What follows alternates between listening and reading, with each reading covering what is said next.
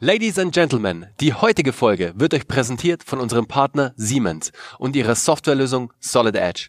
Die Software Solid Edge bietet dir als Startup-Unternehmer ein komplettes Portfolio von Produktentwicklungstools. Mechanische und elektrische Konstruktion, Simulation, Fertigung, technische Publikation, Datenmanagement und vieles mehr. Solid Edge ist ein Portfolio erschwinglicher, benutzerfreundlicher Software-Tools, die alle Aspekte der Produktentwicklung abdecken. Startups benötigen Zugriff auf die besten Tools und Technologien, um Ideen schnell auf den Markt zu bringen. Aber oft fehlt es an den Mitteln, die erforderlichen professionellen Ressourcen zu erwerben. Als Gründer sieht man sich vielen Herausforderungen gegenübergestellt. Der ständige Kampf um die Finanzierung, die zum Lernen neuer Fertigkeiten erforderliche Zeit und die Herausforderungen einer ausgewogenen Work-Life-Integration. Siemens hat hierfür ein geniales Programm für Startups aufgesetzt und macht es neuen Unternehmen dadurch sehr leicht, auf Premium-Software und Ressourcen inklusive Online-Schulung und Community-Support zuzugreifen. Unabhängig davon, ob du Produkte entwirfst oder Konstruktionsdienstleistungen anbietest. Denn deine Software sollte eine Lösung sein, kein Problem. Hole dir jetzt die Solid Edge Software für ein Jahr gratis. Mehr Informationen zu Solid Edge, dem Startup-Programm und zur Bewerbung erhältst du unter siemens.com slash startups startup-de. Und jetzt viel Spaß bei der neuen Folge von Startup Hacks.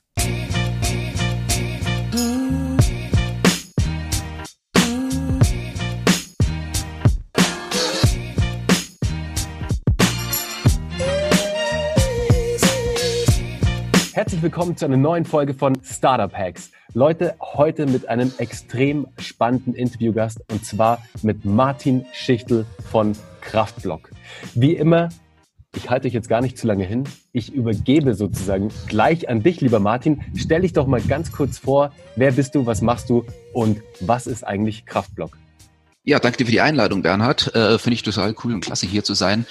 Ähm, wer bin ich? Martin Schichtel bin ich. Ich bin äh, vom Hintergrund her von der Ausbildung Chemiker, also gelernter Chemiker und dann immer mehr in die Technologie eingestiegen, ähm, der Forschung und Entwicklung immer treu geblieben.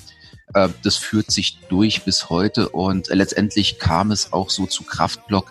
Kraftblock selbst ist ein Energiespeicher. Wir sagen, es ist ein Universalspeicher, ist zwar eigentlich ein thermischer Speicher, aber wir können auch Strom in Wärme überführen und zwischenspeichern, äh, die Wärme nutzen und wieder verfügbar machen. Klingt eigentlich total unspektakulär, aber ähm, es ist ein Arbeitsgebiet, was wahnsinnig interessant ist und extrem gut in unsere Zeit passt, wenn man über Wärmerecycling spricht, über Energiequellen spricht, über Erneuerbare spricht. Ja, das ist so mein tägliches Geschäft, was wir da tun. Okay, super spannend. Jetzt musst du uns gleich mal ein bisschen mehr zu Kraftblock erzählen. Wie hm. können wir uns denn das Produkt, wie können wir uns denn die Technologie vorstellen? Also wie funktioniert Kraftblock? Hm. Die Funktionsweise an sich ist total simpel. Kannst dir vorstellen, wie einen großen Topf, in dem Kies drin ist. Äh, auf der einen Seite schicke ich zum Beispiel warme Luft durch diesen Kies durch. Die wird, äh, da wird die Wärme vom Kies absorbiert.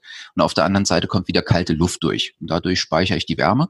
Wenn ich die Wärme wieder brauche, drehe ich den Prozess einfach rum. Ich schiebe kalte Luft durch, die wird warm gemacht und kommt hinten auf der anderen Seite wieder warm raus. Ähm, ganz vereinfacht dargestellt. Ist natürlich technisch ein bisschen komplexer. Äh, Kies ist auch keiner drin, weil die Performance zu schlecht ist. Wir haben da ein eigenes Speichermaterial entwickelt, was ja auch zu 85 Prozent aus Recyclingmaterialien besteht. So äh, pflegen wir quasi auch von der Pike auf Nachhaltigkeitsgedanken, um das Ganze auf eine technische Performance zu bringen, die man heute braucht extrem spannend. Das habe ich bei euch auf der Website gesehen. Also euch, auch für euch, liebe Zuhörer, geht mal auf kraftblock.com. Da findet ihr ein extrem spannendes Video auch, also ein schönes mhm. Bewegtbildmaterial zu Kraftblock auch, wo das Produkt auch richtig gut erklärt wird, wo es anschaubar auch, anschaulich auch gezeigt wird, wie das Ganze funktioniert. Und die Pellets, die du gerade erwähnt hast, die sieht ja. man nämlich auch in dem Video. Ähm, die erinnern so ein bisschen an diese, es sieht aus wie so ein Holzpellet, aber ist es natürlich nicht, weil das Zeug wird ja richtig, richtig heiß gemacht auch. Also ja. man sieht ja auch im Clip, ähm, wird richtig stark erwärmt und ähm, es wird dann in einen kleinen Wassertopf gegeben, wo es dann wieder die Wärme abgibt. Kannst mhm. du sagen, aus was diese Pellets bestehen? Ja, das ist eine spezielle Entwicklung, die hat auch ähm, letztendlich insgesamt acht Jahre gedauert, bis wow. das Material fertig entwickelt war. Ähm, die bestehen, wie gesagt, zu 85 Prozent Recyclingmaterialien. Da sind zum Beispiel Schlacken aus dem Stahl, äh, aus der Stahlherstellung drin oder äh, sogenannter Ofenabraum. Das heißt, wenn du große Öfen hast, ähm, auch äh, Stahlschmelzöfen hast, da wird irgendwann die Isolierung rausgenommen, reingesetzt. Das sind solche Materialien, die wir verwenden als eigentliches Speichermaterial. Das wird dann aber noch kombiniert mit einem speziellen Bindemittel, was quasi diese Komponenten alle ein bisschen zusammenklebt. ähm, aber weitere positive Eigenschaften hat, wie zum Beispiel die Wärmeleitfähigkeit verbessert, damit die Leistung vom Speicher erhöht, ähm, auch schützt gegenüber aggressiven Einflüssen, die es in unterschiedlichen Abgasen gibt und so weiter. Also das ist technisch relativ aufwendig und deswegen hat es auch so lange gedauert, das zu entwickeln. Okay, acht Jahre, das ist natürlich schon, mhm. schon ein Brett sozusagen. Wie, ja. wie ist es denn dann damals entstanden, Martin? Also mhm. ist es, hatte, hatte das Ganze irgendwie einen Uni-Background? Also kam das irgendwie schon damals auf während ähm, deines Studiums oder in deiner damaligen Arbeit? Oder also mhm. wie kamst du zu diesem Produkt überhaupt, also zu der Entwicklung auch von jetzt dem Pellets A und natürlich auch von Kraftblock? Ja, ähm, Uni-Background hat es nur indirekt, äh, dadurch, dass ich nämlich das Wissen nutze, was ich mir damals in meiner Promotion angeeignet habe. Aber direkt hat es nichts mehr mit der Uni zu tun. Die Idee kam 2008 auf, äh, wobei es damals noch nicht die Idee war, irgendwie eine Firma zu gründen, ein Start-up aufzubauen, sondern ähm, für mich eine wissenschaftliche Challenge war. Ich habe damals einen Bericht im Fernsehen gesehen über einen Betonwärmespeicher von Zyplin DLR also Deutsche Luft- und Raumfahrtgesellschaft, mhm. die das entwickelt haben. Und ich fand total spannend, weil Beton ist ein billiger Werkstoff, er ist überall verfügbar, man kann vieles draus machen. Äh, simples Funktionsprinzip fand ich klasse. Mich hat nur gestört, dass äh, die Entwickler gesagt haben, Hochtemperatur-Wärmespeicher und der Speicher verträgt gerade mal 500 Grad muss ich jetzt dazu sagen, ich habe lange Zeit im Bereich Keramik und technischer Keramik gearbeitet da ist 500 Grad Warmlauftemperatur. Also unter 1000 Grad nennt man nichts Hochtemperatur. Mhm. Ähm, deswegen kam die Frage auf, was ist da jetzt Hochtemperatur? Ähm, ich habe die Entwickler angerufen und mit denen einfach diskutiert. Wir hatten uns auch einen Tag zusammengesetzt, so ein bisschen Stärke-Schwäche-Profil von dem Beton entwickelt. Und ähm, da fing für mich so ein bisschen die wissenschaftliche Challenge an, wie kann ich beispielsweise Zement ersetzen? Äh, oder wie kann ich Sand ersetzen gegen kostengünstiges Material, was letztendlich eine bessere Performance bringt. Ja, und so habe ich dann klassisches Vorgehen, Literatur, Recherche, Problemstellung und so weiter und so fort, äh, ein paar Experimente gemacht, so ein bisschen vor mich hingetüftelt, bis ich tatsächlich dann ein Materialsystem gefunden habe, wo ich sage, okay, das macht tatsächlich Sinn, ähm, das als Wärmespeicher aufzubauen, als Speichermaterial aufzubauen und dann ging es dann tatsächlich erst so in diese Gründungsgedanken rein. Was muss ich denn da tun? Wie sehen die Märkte aus? Was können die potenziellen Abnehmer sein? Wie sind die Prozesse in diesen äh, in Unternehmen, in denen man solche Speicher unterbringen muss? Das lief dann so im Jahr ja, 2011, 2012 fing das an. Ich habe dann 2012, 2013 meine äh, Mitgründerin Susanne noch mit ins Boot geholt. Vollblutkauffrau, also absolut komplementäres Know-how zu dem, was ich hatte äh, auch mit einem sehr, sehr guten Background, was Financing angeht, äh, sodass wir beide gemeinsam dann diesen Businessplan geschrieben haben und äh, irgendwann das für die, die Unternehmung Kraftblock gegründet haben. Mhm. Das war Anfang 2014. Spannend. Aber davor warst du tatsächlich auch alleine auch in der, in der Ideenkonzeption, in der mhm. Phase auch komplett erstmal allein sozusagen, oder? Genau, genau. Also es ging zunächst nur um das Material. Das mhm. fand ich total challenging da. Ähm, was äh, extrem günstiges, schlankes, nachhaltiges zu entwickeln mit einer extrem guten Performance für den Bereich. Also extrem gute Performance heißt für mich, die Temperatureinsatzfähigkeit muss wahnsinnig breit sein. Die darf nicht nur bei 500 Grad enden oder bei 800 Grad, die muss noch deutlich höher gehen. Ähm, heißt aber auch, dass so ein Material unglaublich schnell auf B- und Entladeprozesse reagieren muss. Also ich kann nicht eine halbe Stunde warten, bis die Wärme in meinem Material drin ist. Da läuft kein technischer Prozess mehr. Das muss innerhalb weniger Sekunden bis Minuten gehen. Mhm. Und das fand ich total faszinierend. Deswegen habe ich mich so dahinter geklemmt. Sag mal, bei anderen Temperaturspeichern ist es dann eher so auch, dass oft auch dann seltene Erden verwendet werden, also vom Rohstoff her, also für das Material, für den Wärmespeicher dann sozusagen? Äh, jein. Also es gibt Speicher, wo das tatsächlich der Fall ist. Dass die Problematik haben wir hauptsächlich, wenn wir uns mit klassischen Stromspeichern vergleichen müssen. Mhm. Ähm, Zuerst mal die, die thermischen Speicher, da hast du so Materialien drin wie Sand, wie Kies, wie Schotter, Gra äh, Granit, also Naturmaterialien, die irgendwo abgebaut werden mhm. und dann in Speicher gefüllt werden. Es gibt auch Hightech-Varianten mit Aluminiumoxid-Keramiken, die sind zwar gut, äh, gehen auch bis zu hohen Temperaturen, sind aber unglaublich teuer. Das äh, macht die ganze Wirtschaftlichkeit zunichte. Ähm, da drin bewegt sich so dieses äh, ein Thema der Wärmespeicher. Ein zweites Thema der Wärmespeicher sind sogenannte Phasenwechselmaterialien. Kannst dir vorstellen, wie ein, ein Kerzenwachs. Wenn es warm wird, Temperatur aufnimmt, wird es flüssig. Wenn es wieder abkühlt, sprich Temperatur abgibt, wird es wieder fest. Das gibt's auch im Hightech-Format. Das sind sogenannte Speichersalze Da können dann schon mal seltene Erden drin sein. Wir kommen aber zu dieser seltenen Erzthematik oder äh, generell zur Rohstoffthematik, wenn wir die Batteriespeicher als Wettbewerber mit betrachten. Mhm. Und das machen wir insbesondere dann, weil wir auch sagen, oder nicht nur wir, ähm, das sagen nicht nur die Entwickler von Wärmespeichern, sondern auch viele Wissenschaftler, dass thermische Speicher für große Energiemengen, also große Strommengen besser geeignet sind, weil günstiger als äh, klassische Lithium-Ionen oder äh, ähnliche Batteriesysteme. Hm, okay, verstehe. Sag mal, wie war das dann ganz am Anfang dann auch mit der, ich meine, ihr musstet ja auch Kapital einsammeln, erstmal zum Start, um das Produkt zu entwickeln, um die ersten Prototypen. Du hast, wir hatten sie ja im mhm. Vorgespräch gerade, es gab ja erst den Prototypen sozusagen und dann wurde noch eine Software eingesetzt, über die wir ja. auch gleich sprechen, die Solid Edge Software von Siemens. Aber davor gab es ja einen Prototypen. Wie habt ihr es denn da mit der ähm, Finanzierung gemacht? Also mhm. hat, war, wart ihr Eigenkapital finanziert erstmal oder hattet ihr relativ schnell auch ein, ein Seed-Investment drin? Mhm. Hattet ihr einen Angel vielleicht am Start? Äh, die komplette Bandbreite. Es war uns beiden bei der Gründung klar, dass wir von Anfang an quasi von Stunde Null an finanziert sein müssen, weil mhm. es ist eine Hardwareentwicklung letztendlich, es ist eine Materialentwicklung, die dauert. Äh, die kostet Zeit, die kostet vor allem auch viel Invest in äh, ein gewisses Gerätepark, den du brauchst, um ähm, sagen wir, die Materialien herzustellen, die Materialien zu charakterisieren oder das ganze Speichersystem entsprechend zu charakterisieren. Du sagst normalerweise von der Idee bis zu einem fertigen Material brauchst du ungefähr sechs Jahre. Nur mhm. das Material jetzt ohne irgendwelche Randkomponenten noch zu entwickeln.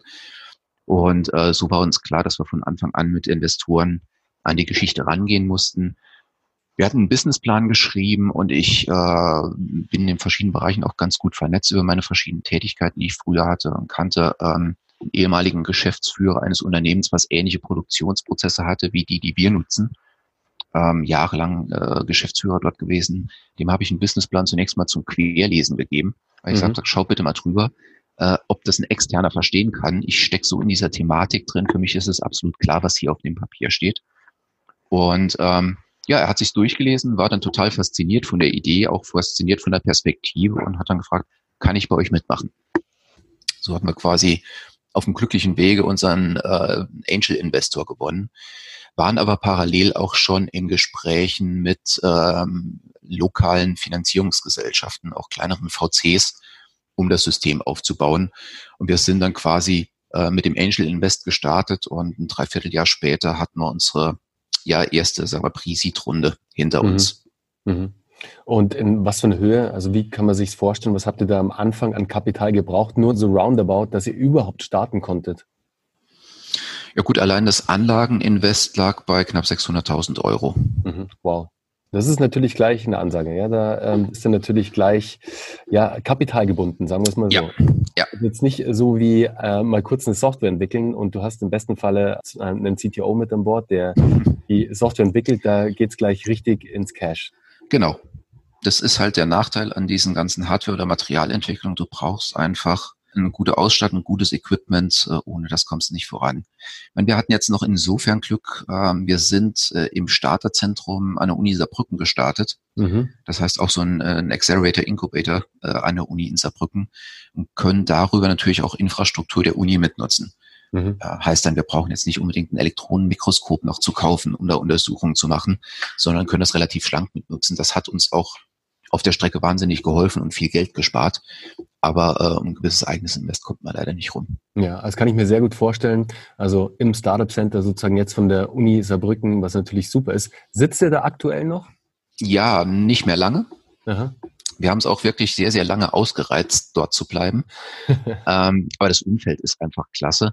Nur sind wir jetzt an der Schwelle, äh, wo wir dieses Jahr tatsächlich in Anführungszeichen in die Verlegenheit kommen, die ersten Speicher auszuliefern, äh, quasi in einer kleinen Serie auszuliefern, brauchen deswegen auch jetzt Produktionshallen. Wir haben für, oder am 1. April ist der Umzug. Da werden wir in komplett neue Räumlichkeiten einziehen mit Halle, Decken, Kran, äh, Infrastruktur, Logistik, alles was dazugehört, um dann auch richtig zu produzieren. Stark.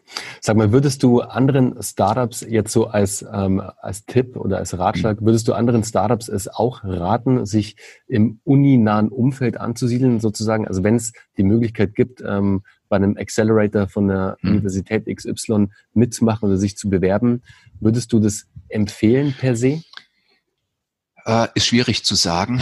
Für uns war es gut. Es gibt sicherlich andere, für die es nicht so gut ist. Was, was ich per se immer empfehlen würde, ist in irgendeinem Umfeld, in dem auch andere Gründer sich bewegen, zu gründen. Ob das jetzt ein Startup Center ist, ein Accelerator, ein, ein Shared Working Space oder was auch immer weil der Austausch mit anderen in so einer frühen Phase ist unglaublich wertvoll. Da hat der eine mal was von ähm, irgendeiner Sache gehört, von dem der andere noch nichts gehört hat oder kann einen Tipp geben, wie man äh, in irgendeiner Situation mit einem Kunden umgeht. Wenn man da quasi so von, von 0 auf 100 gründet, jetzt auch ohne Vorerfahrung irgendwie in Industrie zu haben oder ähnliches, finde ich das schon wahnsinnig wertvoll. Mhm. Unabhängig jetzt von den Serviceleistungen, die es gibt. Ja, bin ich voll bei dir. Alleine der Austausch mit anderen Gründern, egal aus was für ein Umfeld sie kommen, ähm, ja. da ergeben sich immer Synergien und man inspiriert sich vor allem auch immer, kann sich auch das Netzwerk gegenseitig öffnen. Also es macht definitiv Sinn, ist auch meine Erfahrung. Absolut, ja. Zu den Anwendungsfällen von Kraftblock. Hm. Äh, wo, wo ist da der Einsatz? Also wo seht ihr das Produkt denn, wenn ihr es jetzt ausliefert, zum Beispiel jetzt in, äh, in diesem Jahr das erste Mal? Ja. Ähm, was für Kunden habt ihr da vielleicht jetzt schon und eben wie gesagt, was gibt es da für Anwendungsfälle? Also bei uns ist es äh, in der Tat ein mehrstufiger Prozess, der hängt, äh, weil wir jetzt gerade in Deutschland starten, auch an unserer Gesetzgebung, nicht nur, aber auch. Wir fangen an im Bereich industrieller Abwärme. Industrielle Abwärme heißt, du hast jede Menge Industriebetriebe, die für uns ganz spannend irgendeinen Ofen laufen haben. Das kann mhm. ein Keramikhersteller sein, der seine Teller macht. Das kann ein Glashersteller sein, es kann aber auch Eisen-Metallverarbeitende Industrie sein. Weil irgendwo, wo ein Ofen läuft, hast du immer Abwärme. Die ist mal ein bisschen größer, mal ein bisschen weniger groß, aber sie fällt einfach an. Und es gibt wahnsinnig viele Prozesse, in denen die Wärme hinterm Ofen, also beispielsweise in der Schmiede hast du im Abgas 1200 Grad drin stecken. Die wird aber nicht genutzt bei dieser Temperatur, weil es die Möglichkeit früher noch nicht gab. Also wird das mit Luft runtergekühlt bis auf 300, 400 Grad, damit die Luft gereinigt werden kann, äh, um dann vielleicht irgendwo noch genutzt zu werden, oft aber auch nicht. Und das ist ein riesen, riesen Chance, ein riesen Energiepotenzial, was man bergen kann, was Vorteile in verschiedene Richtungen hat. Umwelt deswegen, weil wenn du diese Wärme aufnimmst, speicherst und nochmal zur Verfügung stellst, brauchst du in einem zweiten Schritt ja nicht mehr zu produzieren. Mhm. Heißt, du und vor allem nicht runterzukühlen. Also das genau. fällt dir dann auch. Genau. Du sparst Primärenergie, also Gas oder Öl oder was auch immer die Anlagen brauchen, die laufen. Und dadurch sparst du wieder wahnsinnig viel CO2 ein. Der Unternehmer selbst hat wiederum einen Vorteil dadurch, dass er eben dieses Gas einspart, um beim nächsten Brand nicht nochmal äh, investieren zu müssen. da gibt es noch eine ganze Kaskade von Vorteilen für die, die unterschiedlichen Bereiche. Wir gehen in dem Bereich in zwei Richtungen. Das eine sind sogenannte stationäre Speicher. Das heißt, der Speicher steht genau dort, wo auch die Anwendung ist. Also beispielsweise der Schmiedeofen steht nebendran an einem Speicher. Der wird über das Abgas geladen, wenn der Ofen läuft. Wenn der Ofen ähm, runterkühlt, lässt man den abkühlen, kommt neues Schmiedegut rein und dann heizt unser Speicher den Ofen nochmal bis zu einer gewissen Temperatur auf, äh, auf ohne dass jetzt ein Gasbrenner einspringen muss. Ähm, es gibt aber auch mobile Systeme. Das heißt, du hast einen ähnlichen Speicher, den lädst du mit Wärme an dieser Schmiede, fährst ihn dann mit einem LKW ganz woanders hin und gibst du zum Beispiel diese Wärme in ein Einkaufszentrum, eine Schule oder irgendein größeres Gebäude als Heiz- und Brauchwärme ins Gebäude mhm. ab, sodass dort die Heizung nicht mehr laufen muss. Also gibt es ganz unterschiedliche Herangehensweisen und in beiden starten wir dieses Jahr. Also es ist quasi der, der, der Markteintritt, wie wir jetzt äh, ausrollen. In der zweiten Stufe gibt's äh, ein Konzept, das nennt sich REIT, Renewables in Existing Technologies. Ähm, in Deutschland kennt man das eher so ein bisschen unter dem Stichwort äh, Speicherkraftwerke. Ich weiß nicht, ob du es schon mal gehört hast, mhm. aber da geht's drum zu sagen, na gut, wir haben jetzt ähm, beschlossen den Kohleausstieg Jetzt haben wir ganz viele Kohlekraftwerke in Deutschland rumstehen, die eine extrem gute Infrastruktur haben, aber schmutzig sind, deswegen abgeschaltet werden. Lasst uns doch einfach die Brennkammer, in der die Kohle verbrannt wird, ersetzen gegen einen großen thermischen Speicher, den du mit Überschussstrom beispielsweise aus Erneuerbaren oder wenn die Erneuerbare zu viel produzieren, anstatt die abzuschalten, nimm diesen Strom, geh über einen Heizer, speicher den Strom als Wärme in diesem Speicher nutzt dann aber die komplette Kraftwerksinfrastruktur. Da steht eine Turbine, da steht ein Generator, da ist eine, eine Netzanbindung da, da ist Personal da, was das Kraftwerk bedienen kann. Nutze das, um nochmal Strom zu produzieren und vor allem auch, um das Nahwärme- oder Fernwärmenetz dahinter zu bedienen. Das ist quasi so ein Übergangskonzept, was es da gibt. Mhm. Und die dritte Stufe wird dann letztendlich in Zukunft auch tatsächlich die Stromspeicherung sein, vermutlich auf Netzebene, also Übertragungsnetzebene, wo es um große Strommengen geht super spannend und wirklich extrem interessant. Also ich habe mich, um ehrlich zu sein, natürlich äh, davor jetzt noch nicht so extrem mit dem ganzen Thema beschäftigt, weil hm. ich eher aus der aus der Software-Ecke komme und jetzt nicht Wärmespeichern viel zu tun hatte. Ich kannte euch ja. natürlich im Vorfeld schon, weil ihr habt ja auch einen sehr bekannten Investor bei euch. Richtig. Ganz genau. Der heißt wie? Die Gesellschaft heißt Freigeist Capital. Der, der, Kopf, der Kopf davor, den man immer sieht, ist Frank Thelen. Ganz genau. Und so habe ich auch das erste Mal von euch gehört sozusagen. Und ich hatte jetzt mittlerweile, ich glaube schon, ich glaube, ihr seid Startup Nummer sieben oder Nummer acht von dem ganzen Freigeist-Universum sozusagen ähm, rund um Frank Thelen, die jetzt bei mir schon im Podcast waren. Deswegen freut es mich okay. umso mehr, jetzt euch auch noch hier zu haben sozusagen. Ja, cool. Ja. ja, ist super cool, ist super cool. Ähm, ich muss das dann auch gleich mal an Frank weiterleiten.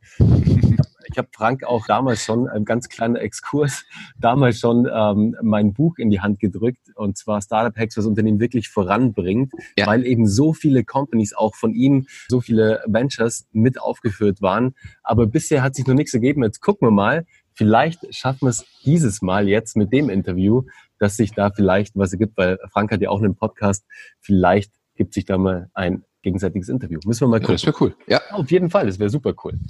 Okay, cool. Aber jetzt zurück zu Kraftblock. Hm. Sag mal, bei der Produktentwicklung jetzt in den sechs, sieben, acht Jahren, ja. da waren doch bestimmt auch ein Haufen Fails dabei, oder? Klar. Kann ich mir vorstellen. Wie, wie bist Klar. du damit umgegangen, ähm, dass du dich immer wieder neu dann auch motiviert hast, weiterzumachen, weiterzuentwickeln, bis es dann mal zu einem, ja, funktionalen Prototypen kam? Ähm, ich glaube, das ist einfach wichtig, dass die, die Vision immer im Hinterkopf ist. Äh, wenn du im, im Bereich Naturwissenschaften arbeitest oder das gelernt hast, bist du diese Fails einfach gewohnt. Du hast, ähm, sagen wir, von 100 Versuchen gehen 90, 95 immer in irgendeiner Form schief, bevor du das Richtungsweisende hast. Von daher war es ja schon einen gewissen Gewöhnungseffekt, den ich hatte. Das andere ist aber einfach, ähm, was ich in der menschlichen Psyche so ein bisschen widersprüchlich finde, nur durch Fehler lernt man, aber keiner macht gerne Fehler ähm, was man irgendwie aufheben muss. Also man muss einfach akzeptieren, Fehler zu machen, aus diesen Fehlern zu lernen und vor allem die richtigen Rückschlüsse zu ziehen. Der Fehler kann einmal passieren, der Fehler kann zweimal passieren. Wenn der Fehler ein drittes Mal passiert, dann macht man definitiv irgendwas falsch und sollte sich grundsätzlich was anderes überlegen. Ähm, das ist so meine Überzeugung dahinter. Von daher, Vision war immer da, die Perspektive war immer da und deswegen war die Eigenmotivation unglaublich hoch, das Ziel zu erreichen. Mhm. Ja, du, ich, ich kenne es nur zugute. In meiner Disziplin, sozusagen im Growth hm. Hacking an sich, ist es ja auch gang und gäbe, dass du sehr viele Tests, sehr viel Testing machst und mhm. da natürlich auch sehr viele Fails in Anführungszeichen dabei sind, bis du mal einen Hack erwischt sozusagen, ja. der dann funktioniert. Deswegen sollte man sich vielleicht viel öfters in Erinnerung holen, ähm, dieses wissenschaftliche Arbeiten, dass bei einem wissenschaftlichen Arbeiten, bei einer wissenschaftlichen Vorangehensweise einfach auch viel Testing dabei ist und natürlich auch viel Failers dabei sind, die aber ja. keine Fehler eigentlich sind, sondern dich immer weiter zum Ziel dann voranbringen und du einfach dieses Mindset adaptieren solltest dann am Ende des Tages. De definitiv. Also gerade so in Naturwissenschaften ist ja so ein bisschen die Leitlinie äh, bei äh, wissenschaftlichen Arbeiten, kein Ergebnis ist auch kein Ergebnis. Dann weiß man zumindest, dass über diese Stufen nicht funktioniert. Also von daher glaube ich, äh, dass Naturwissenschaftler im gewissen Sinne schon eine gesunde Grundeinstellung zu diesen ganzen Entwicklungen haben. Da werde ich dich mal zitieren in den Show Notes. Das ist ein geiles Zitat, Martin. Sehr cool. Sag mal, was war denn so vielleicht jetzt auch der größte Growth Hack bei der Entwicklung von Kraftblock? Weil so die DNA von Startup Hacks ist ja auch das Thema Growth Hacking. Was war denn bei euch so der größte Hack vielleicht in der Entwicklung des Produktes? Mm. Gab es da einen? Ich glaube, der, der größte Hack war jetzt weniger in der eigentlichen Entwicklung des Produktes, sondern mehr im Business Development, mhm. nämlich in einem relativ unübersichtlichen Dickicht, was industrielle Abwärme angeht. Also du findest einfach keine vernünftigen Zahlen oder Studien über dieses Thema. Äh, Wärmemarkt wird generell in Deutschland total vernachlässigt, obwohl er, wenn man Gesamtenergiehaushalt anschaut, 52 Prozent der Gesamtenergie deutschlandweit ausmacht äh, fällt total hinten runter. Das fängt jetzt erst an aufzubrechen, aber in diesem Dickicht die Anwendung zu finden, die du mit einem System mit wenigen äh, Anpassungen problemlos skalieren kannst, das war bei uns, glaube ich, der größte Hack bisher. Entwicklungsseitig war es natürlich dann irgendwann schon die aktuelle Materialkombination zu haben, mit der man wirklich dieses, dieses Ziel, einen Universalspeicher herzustellen. Also sozusagen, du kannst zwischen 0 und 1300 Grad mit dem arbeiten. Du kannst den mit einem heißen Abgas beladen, mit einem Thermalöl, mit einem Flüssigsalz, mit einem Flüssigmetall oder was auch immer. Dieses Universelle herzustellen, das liegt an dem, dem Material. Und als diese Anwendung abgeschlossen war, als diese Entwicklung abgeschlossen war, das war auf jeden Fall definitiv materialseitig unser Growth Hack. Also zwei Hacks sozusagen, ja. einmal im Thema BizDev und einmal dann auch materialseitig. Ja. Sehr cool, spannend. Sag mal, Martin, ihr habt ja auch die Solid Edge Software mhm. von Siemens im Einsatz. Ja. Siemens ist ja jetzt in dieser Miniseries sozusagen, so kamen wir ja auch zusammen über sie, mhm. über die Susanne, die da die Intro gemacht hat, habt ihr ja auch die Software im Einsatz. Wie nutzt ja. ihr denn Solid Edge für die Entwicklung von Kraftblock? Gut, Solid Edge ist für uns ein Tool, ähm, einerseits das Bestandssystem weiterzuentwickeln. Also wir haben jetzt quasi Variante 1.0 fertig.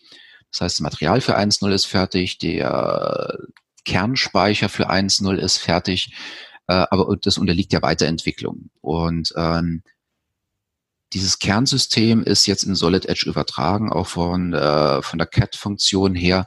Und an diesem machen wir dann über FlowFD die unterschiedlichsten Simulationen, thermische Simulationen hauptsächlich. Das heißt, wir nutzen das Programm jetzt, um unseren Speicher auch in die, zumindest softwaremäßig, in die Systeme äh, unserer Kunden einzubinden, um eine Simulation zu machen dem Kunden Rückmeldung zu geben, hört mal, die Gesamteffizienz ist die und die, ihr könnt jetzt das und das einsparen und wie ihr anhand der Simulation seht, hat das keinen Einfluss auf euren Produktionsprozess weil das auch immer eine ganz, ganz wichtige Sache, never change running system in der mhm. Industry. Und wenn du da dran gehst, dann musst du schon, ja, fast eine hundertprozentige Sicherheit mitliefern, dass auch alles wieder so funktioniert. Da unterstützt uns Solid Edge äh, extrem gut. Das Flow EFD an sich äh, ist für uns ein super Tool für die Simulation, weil wir da eine komplette Speichersimulation innerhalb von einer Stunde laufen können, äh, laufen lassen können. Äh, mit anderen Systemen die liefern zwar deutlich detailliertere Ergebnisse, aber das ist dann mehr schon wieder äh, die wissenschaftliche Korrektheit, die da, äh, die da spricht.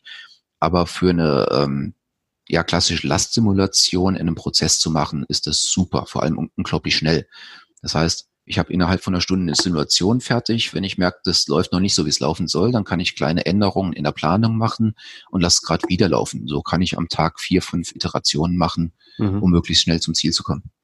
Okay, dann habt ihr da wirklich auch dann ja schne schnelle Einsatzmöglichkeiten sozusagen mhm. und könnt vor allem auch, wenn ihr dann mit einem potenziellen neuen Kunden zusammenkommt, zusammenarbeiten möchtet, da auch schnell eine Simulation machen sozusagen, um ja. ihm auch zu zeigen, hey, es hat die und die Auswirkungen und es wirkt sich vor allem nicht negativ auf dein Tagesgeschäft oder auf dein, genau. auf dein laufendes System aus sozusagen. Genau, ganz wichtig. Extrem spannend. Hm. Das Ende vom Podcast, Martin, besteht mhm. immer aus so ein paar ähm, Quickshots sozusagen, so ganz schnelle Fragen, die ich zum Ende immer bringe. Und die ja. würde ich jetzt gerne so überleitend jetzt mal auch lostreten und okay. mit der ersten auch direkt losstarten.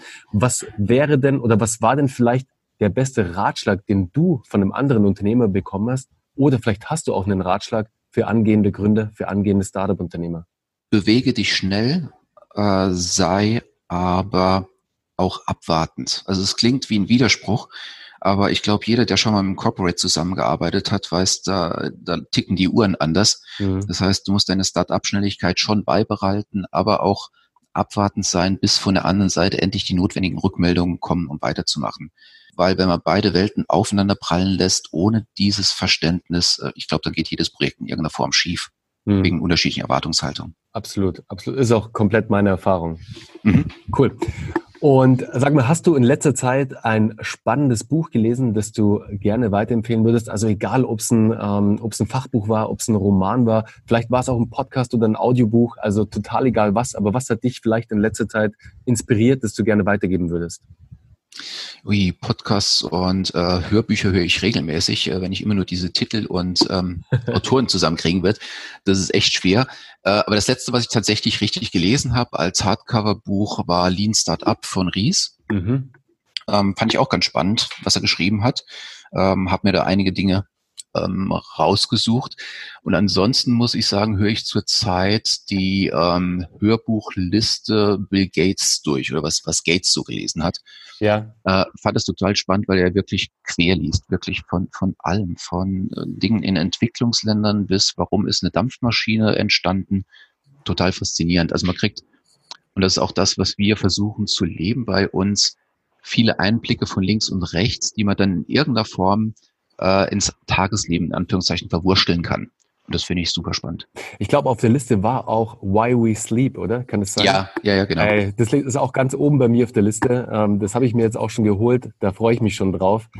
Ähm, total unterschätzt oft auch der Schlaf an sich. Ja. Leider bringt es halt nichts, immer nur Vollgas zu geben, weil der Körper muss sich auch regenerieren. Und deshalb freue ich mich da extrem auf den Titel, äh, auf, auf den Inhalt vor allem auch. Also den Titel fand ich schon spannend. Mhm. Aber hast du es schon gelesen oder ist, hast du da auch noch nee, auf der Liste? Habe hab ich, hab ich noch nicht. Das ist tatsächlich noch auf der Liste drauf. Okay, cool. Es war ja auch die, die Doku von äh, Bill Gates ja. auf Netflix, war ja auch der Hammer. Also, total faszinierend. Hast du gesehen, oder? Die habe ich gesehen, ja, ja, genau. Super, ja, ich fand die auch mega spannend. Ein wirklich faszinierender Typ. Also. Ja, das ist, äh, er hat mittlerweile ja auch so eine gewisse Entspanntheit und ich glaube, er kann sich einfach leisten, so, so zu sein, wie er jetzt ist. Ja, Absolut. Ich fand die lustigste Szene einfach, wo er sich mit Buffett in dem Burger Joint da getroffen hat. Die beiden ihren Burger essen und Buffett erstmal den Burger auseinander nimmt und ungefähr so eine Minute lang salzt. Ja, ja. Wir sind schon also klasse wirklich, Szenen dabei. Also wirklich äh, die zwei Typen. Ja. Super. Martin, hey, es war ein extrem spannendes Interview mit dir. Also was ihr da mit Kraftblock geschaffen habt und was ihr noch alles vor allem schaffen werdet. Das ist mhm. wirklich faszinierend und vor allem auch inspirierend. Ich werde definitiv eure Story weiterverfolgen. Und für Gut. dich, lieber Zuhörer, ich packe natürlich alle Informationen zu Kraftblock und zu Solid Edge natürlich in die Show Notes, damit du dich jetzt im Nachgang auch nochmal drüber informieren kannst, auch dir das Video anschauen kannst auf kraftblock.com. Ist auf jeden Fall zu empfehlen, weil da wird das Produkt nochmal sehr, sehr deutlich. Jetzt, wenn du vielleicht nicht ganz mitgekommen bist, was ich nicht vermute, weil ihr seid ja alles smarte Typen, deswegen habt ihr bestimmt alles verstanden. Aber trotzdem, wenn jemand nochmal im Nachgang sich das Ganze anschauen will, dann bitte unbedingt auf kraftblock.com gehen. Martin, ich mhm. sage herzlichen Dank für deine Zeit. Und ich wünsche euch jetzt vor allem für den Umzug erstmal im April mhm. alles Gute, dass das alles reibungslos klappt und vor allem viel Erfolg bei der Auslieferung eurer ersten Produkte. Ja, super. Vielen, vielen Dank. Mir hat's total Spaß gemacht, Bernhard. Und äh, ja, euch da draußen viel Spaß beim Hören und viel Glück für alles, was ihr macht.